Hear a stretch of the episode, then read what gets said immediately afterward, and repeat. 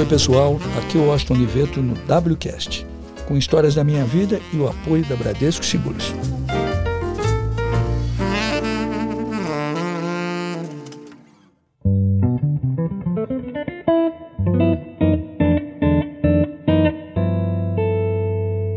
Ontem à noite eu estava pensando numa coisa engraçada ou trágica. Esse ano de 2020 foi um ano muito confuso, né? Um ano com pandemia, com problemas da economia, é, pandemia e pandemônia, né? E no Brasil ainda uma coisa mais grave. Na minha geração, particularmente, a gente viveu um período muito grave que era o período da ditadura política. E um outro período, tempos depois, também muito ruim, muito triste, que era o período da AIDS. Neste momento de 2020, às vezes a gente começa a imaginar que a gente está misturando a crise política e econômica com a crise da saúde, que são duas coisas muito graves. E ontem à noite, eu pensando sobre isso, imaginei que se a gente tivesse que escolher uma trilha sonora para esse ano, sem dúvida nenhuma, talvez a mais adequada fosse a canção Divino Maravilhoso, do Caetano Veloso e o Gilberto Gil, que foi o primeiro sucesso popular da Gal Costa. E Divino Maravilhoso tem um verso que é muito a cara dos dias que nós estamos vivendo, que é o verso É preciso estar atento e forte, não ter temos tempo de temer a morte.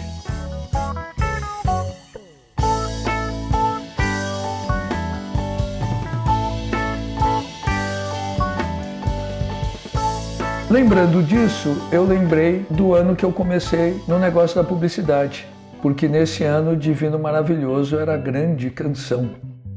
E é sobre o meu início na publicidade que eu vou tentar falar um pouquinho nesse podcast.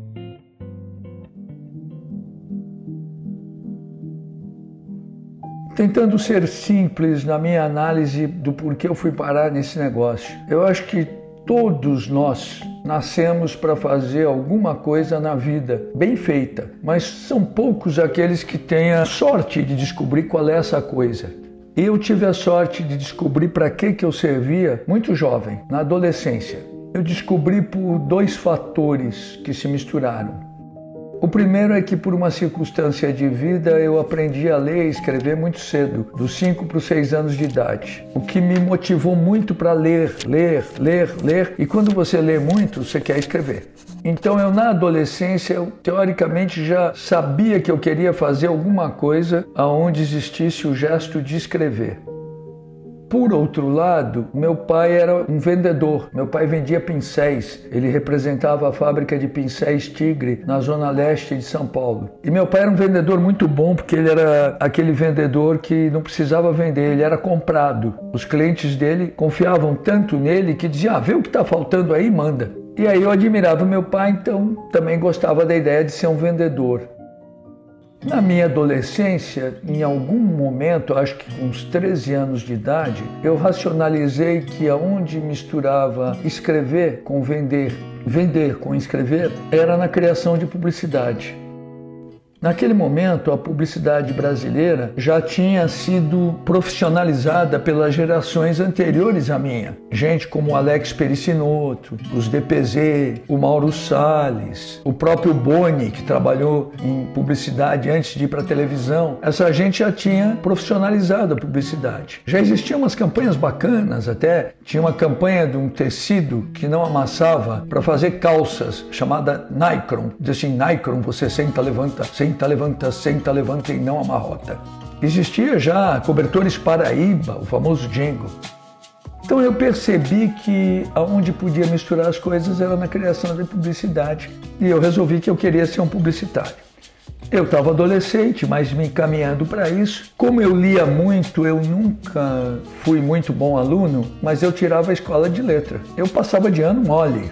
E aí, antes dos 18 anos, como eu tinha começado na escola um ano antes, eu prestei três vestibulares, porque minha família, uma família de classe média, bem média, daquelas que o pai se mata de trabalhar para dar um fusca de presente para o menino se ele entrar na faculdade, queria que eu entrasse em umas faculdades. E eu entrei nas três faculdades que eu prestei vestibular. Meu pai, que se matava de trabalhar, me deu um Fusca e me incentivou que fizesse duas faculdades. E aí eu optei por fazer uma faculdade de psicologia e uma faculdade de comunicações. Comunicações, no fundo, era o que eu queria, mas psicologia eu achava interessante. Sei lá, eu tinha entrado. Aí eu estava com meu Fusca e eu tinha uma tia que, digamos assim, era a parte mais bem sucedida da família, minha tia Lígia, que era uma mulher já muito independente, ela era diretora de uma instituição médica famosa em São Paulo naquela época, chamada Sandu, casada com meu tio Armando, corintiano treslocado, foi o Armando que me transformou em corintiano. E os dois, o Armando também era um profissional de vendas, mas muito bem sucedido, então os dois formavam um casal muito bem de vida e sem filhos. E eu era o único sobrinho, minha tia era alucinada por mim. Aí meu tio Armando, que era o maior bonitão, tinha sido capitão da seleção paulista de vôlei e ganhava uma grana, comprou para ele o carro da moda, um Carmanguia vermelho. Aí minha tia, que gostava muito de mim, mas gostava, creio eu, tanto do meu tio Armando, achou que não estava bom aquele marido jovem, bonitão, com carmanguia vermelho e convenceu o meu tio Armando a me dar o carmanguia vermelho, vender o meu Fusca e comprar um Chevrolet Bel Air para ele, que era um carro para senhores. Aí eu fiquei com 18 anos de idade, matriculado em duas faculdades e um carmanguia vermelho, mas começando a morrer de vergonha de viver de mesada, porque eu sabia que meu pai não era um homem rico, ele tinha que trabalhar para me dar um dinheiro todo mês e tal. Na faculdade que eu fazia à noite, eu e o meu carmanguia vermelho e tudo isso, arrumamos uma namorada bem mais velha. Eu tinha 18 anos, ela tinha 25. Ela tinha se casado com 19, largado a faculdade, trancou a matrícula, se separou e voltou para a faculdade. Aí estou eu lá, um homem de 18 anos, com uma senhora de 25, a minha vergonha de não trabalhar e de viver de mesada aumentou muito. E aí eu falei, ah, preciso arrumar um emprego, eu preciso arrumar um negócio numa agência de publicidade. Teve um dia que eu estava indo de manhã para a faculdade que eu fazia de manhã, descendo a rua Itambé, no bairro de Genópolis, onde fica o Mackenzie até hoje, e de repente furou o pneu do Camanguia. Naquela época pneus furavam ainda, né? hoje não furam mais. Eu nunca tive habilidade manual nenhuma. Olha, contar para vocês, eu sei muitas coisas, mas por exemplo, não sei cortar as unhas. Eu vou em manicure, pedicure, essas coisas, porque senão eu, se eu for cortar minha unha, eu viro a Vênus de Milo. E aí aconteceu o seguinte, eu olhei o pneu furado e falei, meu Deus, vai ter que trocar o pneu. Tinha um negócio para levantar o automóvel, para trocar a roda chamado macaco. Tinha que colocar o macaco, era uma confusão. Eu falei, ah, vou fazer isso depois. Mas eu tinha que fazer. Até que eu olhei em frente, no outro lado da rua tinha um sobradinho onde estava escrito HGP Publicidade. Aí eu falei, fazer uma coisa, eu primeiro vou pedir um estágio, depois eu troco o pneu.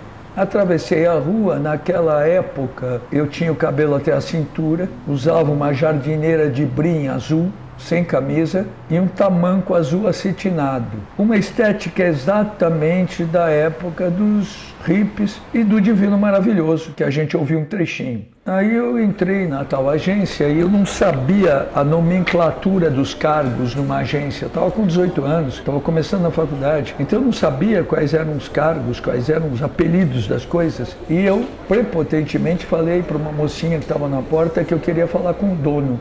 E naquele momento, era de manhã, o dono estava chegando.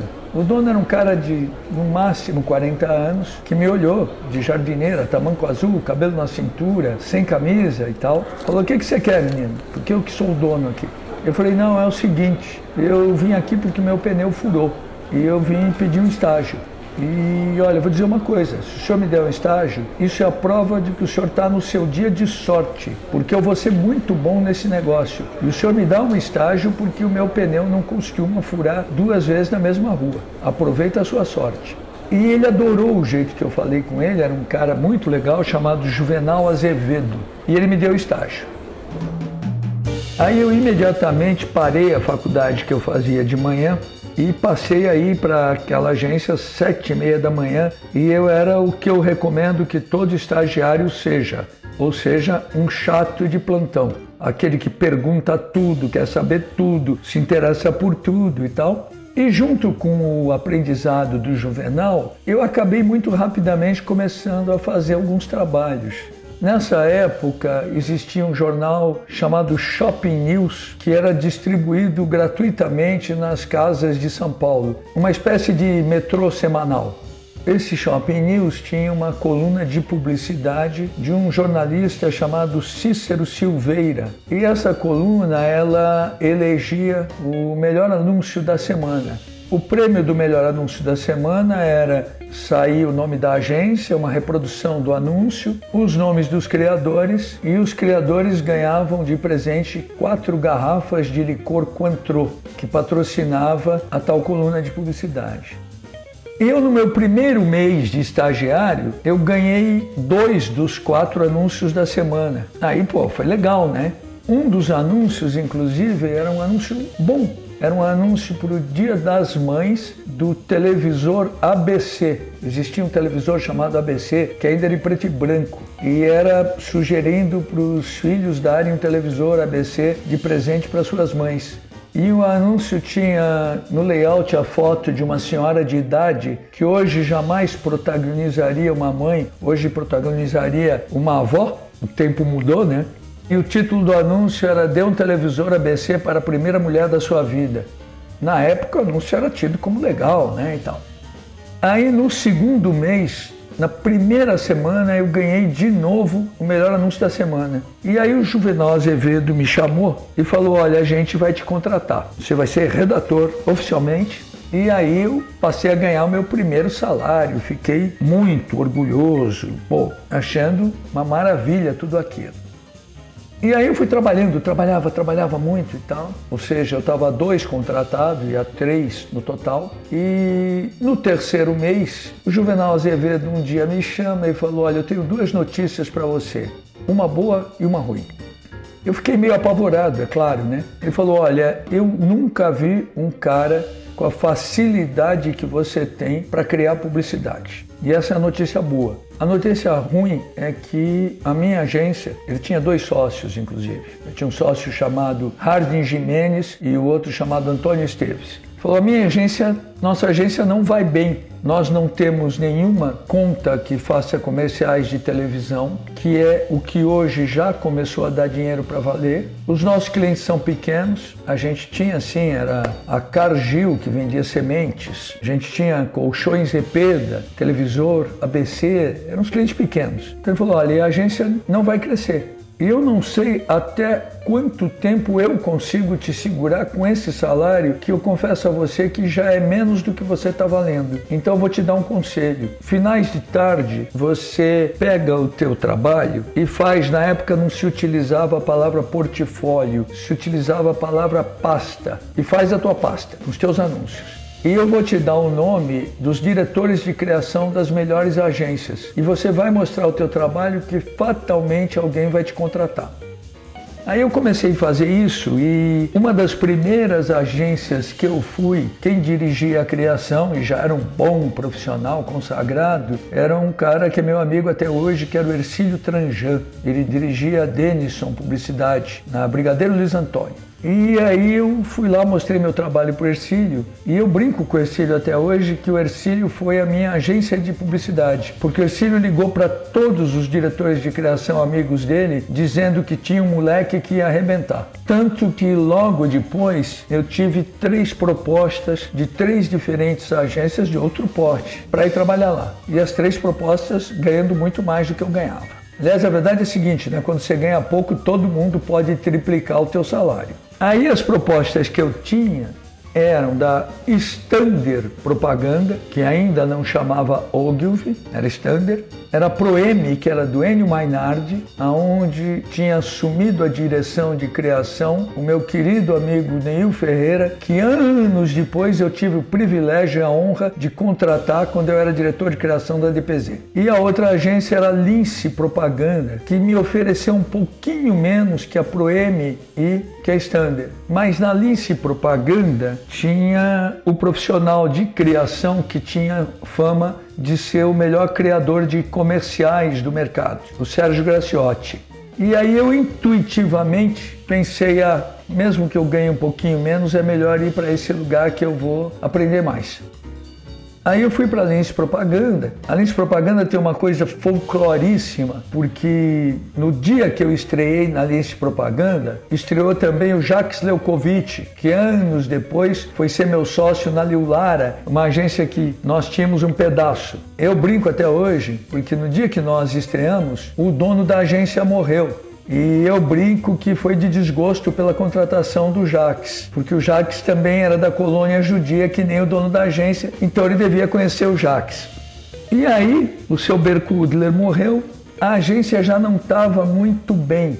E aí eu fui trabalhar em dupla com o Nelo Pimentel, um cara muito talentoso, que poderia ter sido, se quisesse, um dos maiores publicitários do Brasil de todos os tempos. Mas o Nelo sempre preferiu velejar, fazer outras coisas. Naquela época a gente trabalhava muito juntos. E eu, na Lins Propaganda, eu escrevi o meu primeiro comercial de televisão. Um filme chamado O Pingo, para as torneiras Deca. Para vocês terem uma ideia, esse filme nessa época, as torneiras não eram para baixo, para cima, para o lado, não sei o quê. Tanto que as torneiras elas davam o que se chamava de voltas. Você abria e fechava. E essa torneira ela tinha um mecanismo de vedação que ela não vazava, a menos que você tivesse fechado mal, caía um pingo. E aí eu escrevi um comercial que eram closes de um pingo ampliado, o som também ampliado, com uma locução em off que ouvindo dá para entender o comercial.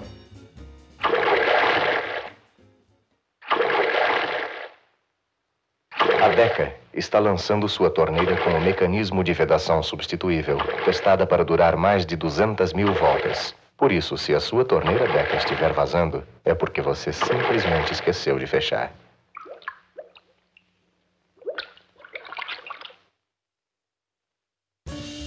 Quando eu escrevi esse comercial, além do pingo em close, do monte de coisas que eu imaginava e daquela locução, eu tinha colocado umas fusões para outras cenas com água, de cachoeira, de rio, umas coisas dessas. Aí o Sérgio Graciotti falou para mim: tira essas gorduras, não precisa, deixa só o pingo. E foi uma grande aula que eu tive de simplicidade.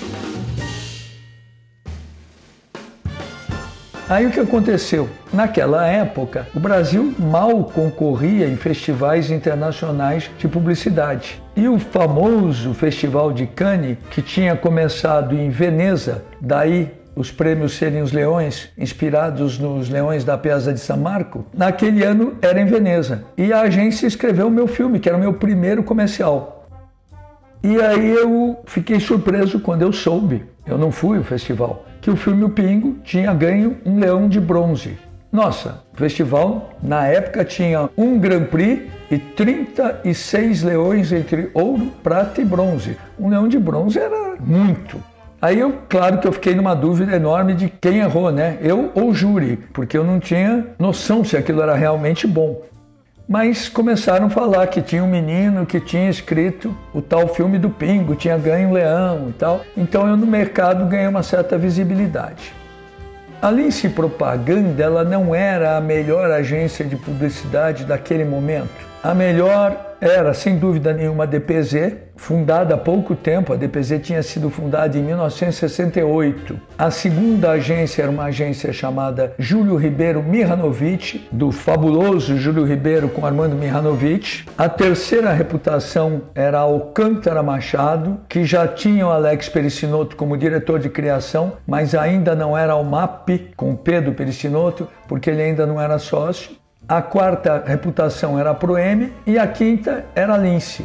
Mas a Lince tinha poucos clientes e com a morte do seu Berko Udler, que era o cara que fazia negócios, ela não estava conquistando clientes. Eu e o Nelo éramos totalmente verdes, apesar de talentosos. O Sérgio Graciotti não era um homem de negócios e a agência não ia bem.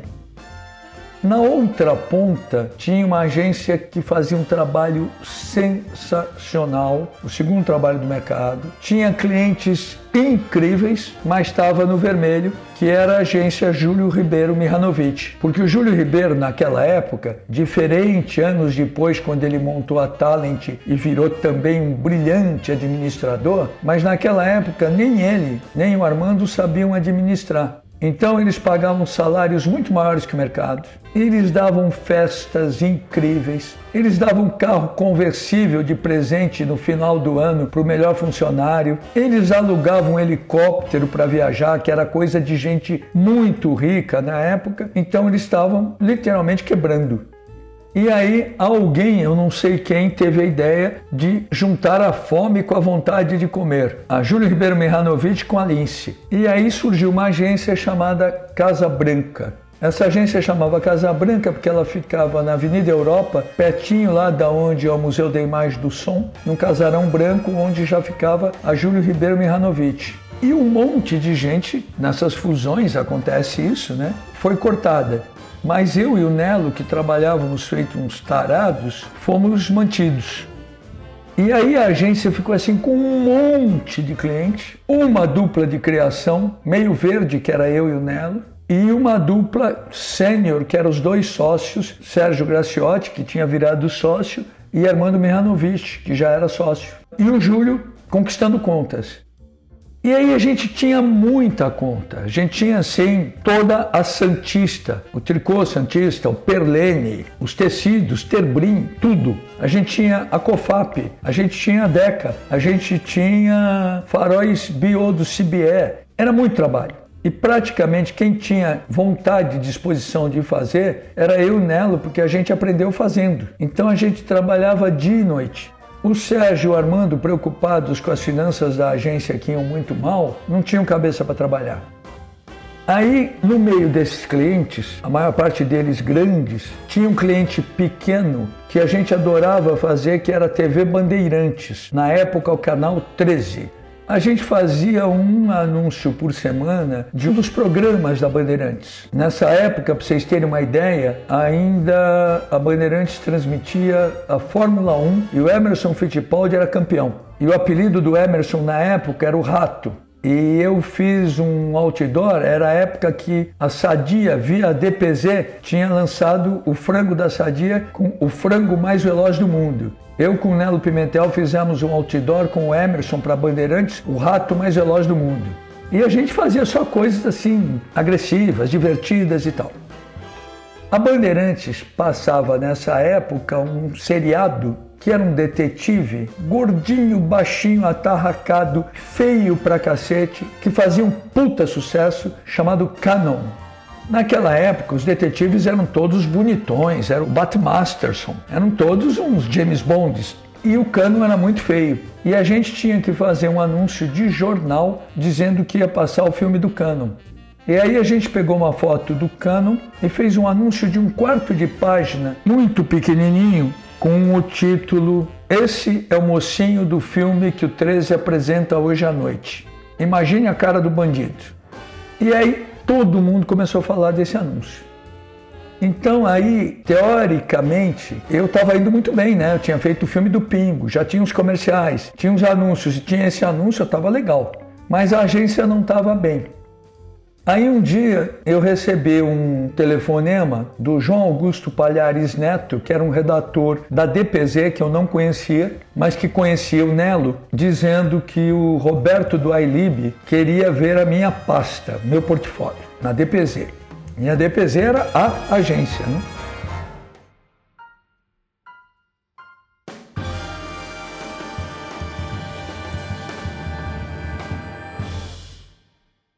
A DPZ naquela época era assim, tinha os três sócios, os dois brilhantes e geniais diretores de arte, Francesc Petit e José Saragossa, trabalhavam na criação em dupla com um redator, e o Roberto Duailib, que tinha começado como redator sua vida, já era mais um homem de negócios. Mas na hora de contratar diretores de arte, quem escolhia eram os catalães na hora de contratar um redator, quem escolhia era o Roberto Ailip.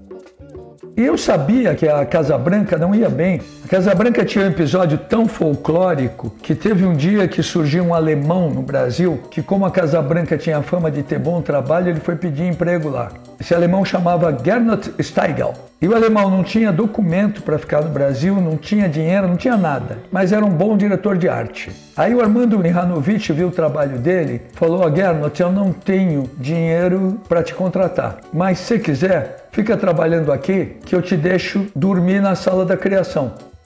E aí a sala da criação era eu, o Nelo, a nossa mesa, mais uma mesinha para o Gernot e uma caminha para o Gernot que ele dormia lá. Só que o Gernot enchia a cara todas as noites e dormia às 5 da manhã. Então de manhã eu e o Nelo a gente tinha que trabalhar baixinho para não acordar o Gernot. Era uma coisa surrealista.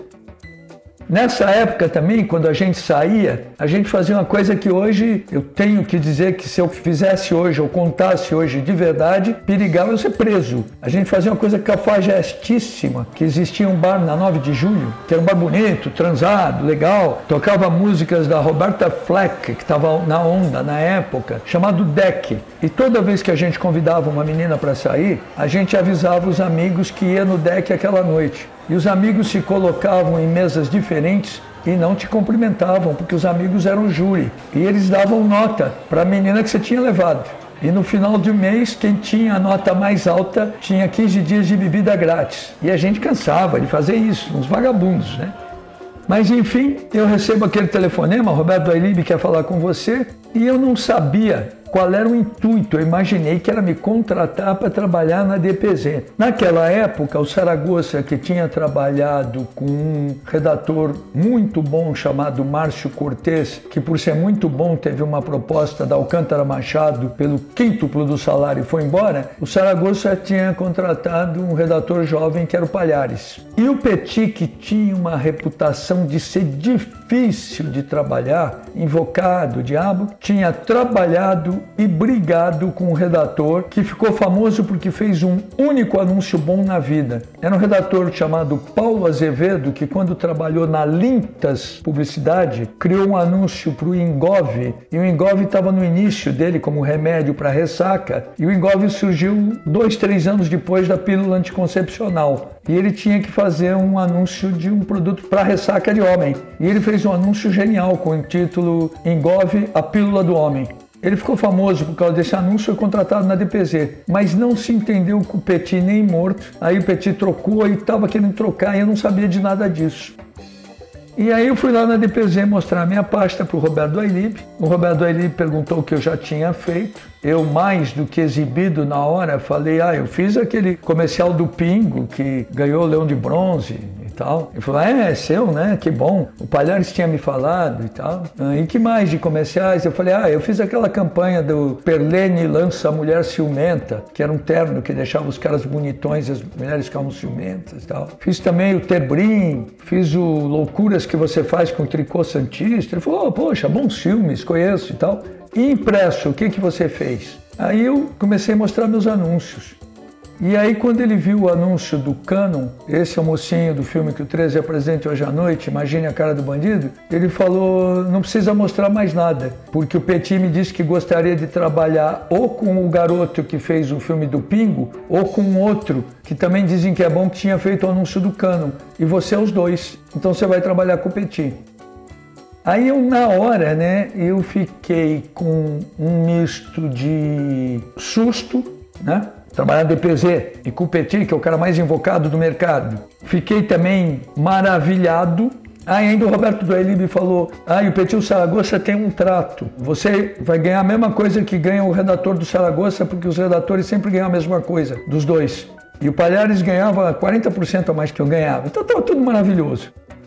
E aí eu fiquei naquele meio de susto, abismado, assustado e tal. Mas a verdade é a seguinte, eu fui para a DPZ e acabei ficando dividindo a mesa de trabalho com o Petit durante 14 anos e a gente constituiu naqueles 14 anos aquela que ficou e é considerada, não é vaidade minha, é uma opinião do mercado inteiro, a mais produtiva e brilhante dupla de criação da história da publicidade brasileira e talvez uma das três ou duas da publicidade mundial. Foram 14 anos fabulosos. Eu competi, mas aí tem um monte de história que outros podcasts, e eu espero que vocês nunca deixem de ouvir um, dois, três, cinco, todos, um monte, eu vou contar, tá bom? Até as próximas.